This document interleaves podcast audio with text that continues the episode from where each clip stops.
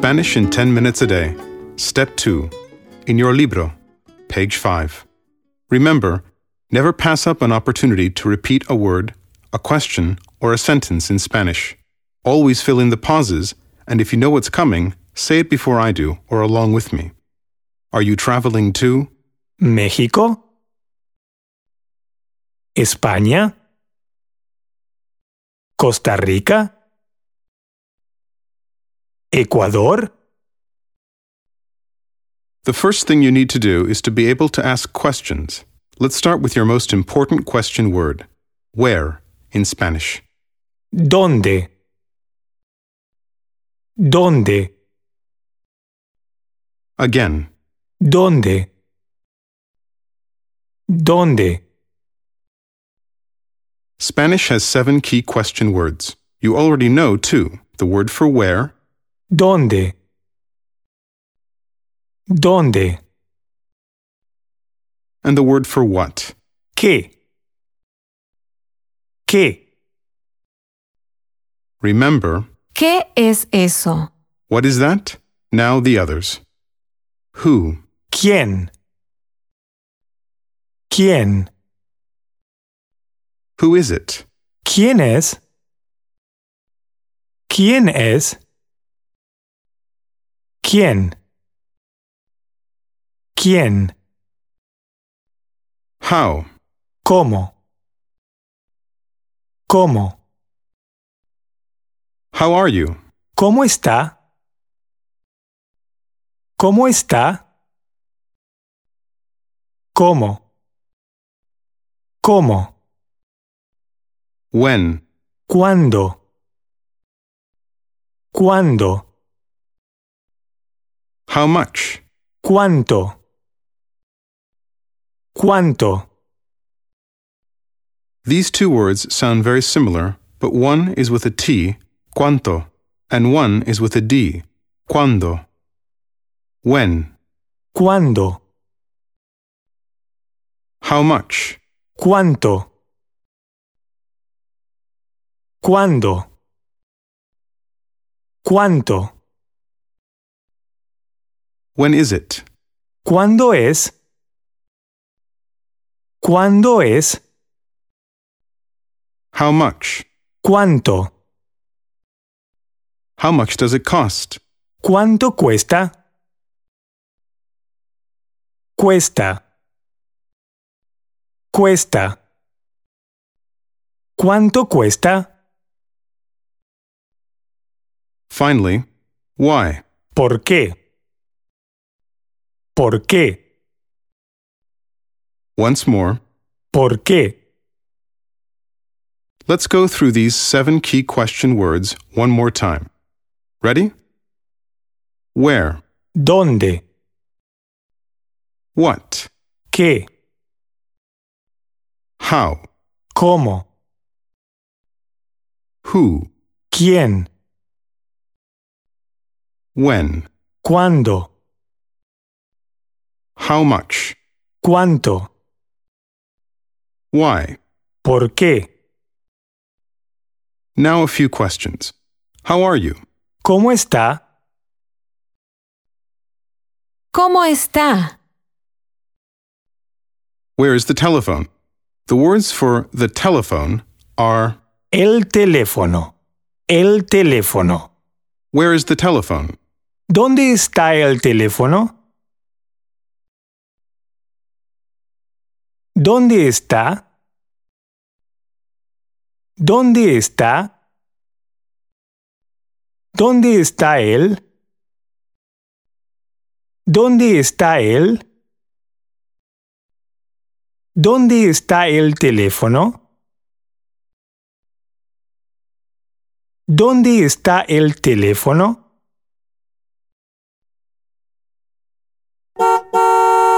Where is the taxi?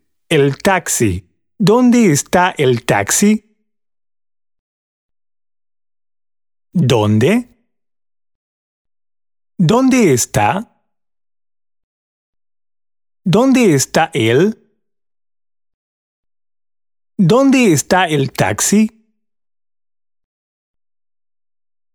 ¿Dónde está el taxi? Where is the bus? El autobús. ¿Dónde está el autobús? El autobús. El autobús. ¿Dónde está el autobús? Where is the bank? El banco. ¿Dónde está el banco? El banco. ¿Dónde está el banco? Where is the hotel? El hotel. ¿Dónde está el hotel? ¿Dónde está el hotel? Where is the restaurant? El restaurante. ¿Dónde está el restaurante? El restaurante. El restaurante. ¿Dónde está el restaurante? Where are the restrooms? The words for the restrooms are los servicios. In some countries, you may also hear los sanitarios. Where are the restrooms? ¿Dónde están los servicios? Están. ¿Dónde están? ¿Dónde están? ¿Dónde están los servicios? ¿Dónde están los sanitarios? In the previous examples, you've heard both está, is, está, and están, are, están. Está is used with singular items such as el banco and el restaurante, and están is used when the items are plural such as restrooms, los servicios, or los sanitarios. Repeat. Está. ¿Dónde está? Están. ¿Dónde están? ¿Dónde está el restaurante? ¿Dónde está el autobús? And for the plural, ¿Dónde están los servicios? ¿Dónde están los sanitarios?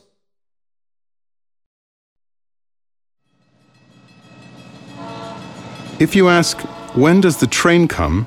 Spanish word order is actually, when comes the train? El tren. El tren. When does the train come? ¿Cuándo viene el tren? ¿Cuándo? Viene. Viene.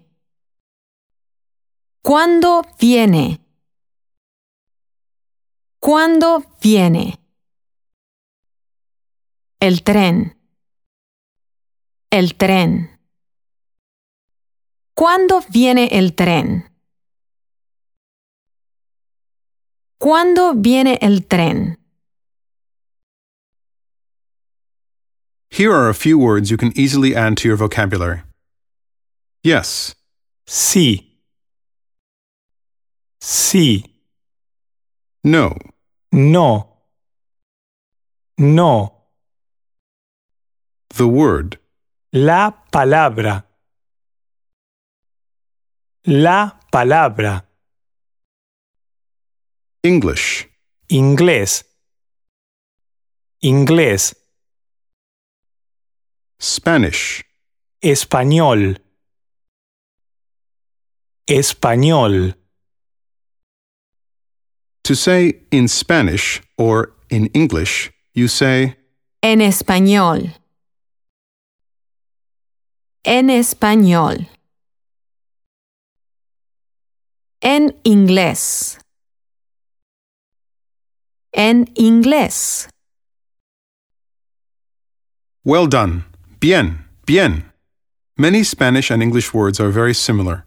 They naturally sound a bit different when spoken by a Spanish speaker, but guess at the meanings of the following two words just by their sound. Remember, just guess. This is not a quiz. Always repeat these words and treat these as free words. No struggling to memorize them as they are easy to recognize. Luciana, who is from Argentina, will say the word first, followed by Monse, who is from Spain. Activo. activo, Active. El accidente. el accidente, Accident. Did you hear the slight differences in pronunciation? Activo. activo, El accidente. el accidente, Let your ear adjust to the sounds of Spanish and be ready to guess when you hear words which might have the same meaning in both English and Spanish. Now, with just these few words, you can ask about el banco, el hotel, el restaurante, and much more.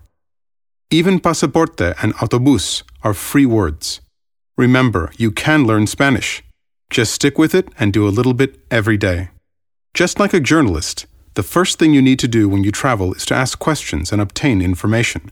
As you progress through the book and these CDs, you will learn to ask questions like these, to obtain information, and to understand the answers given to you.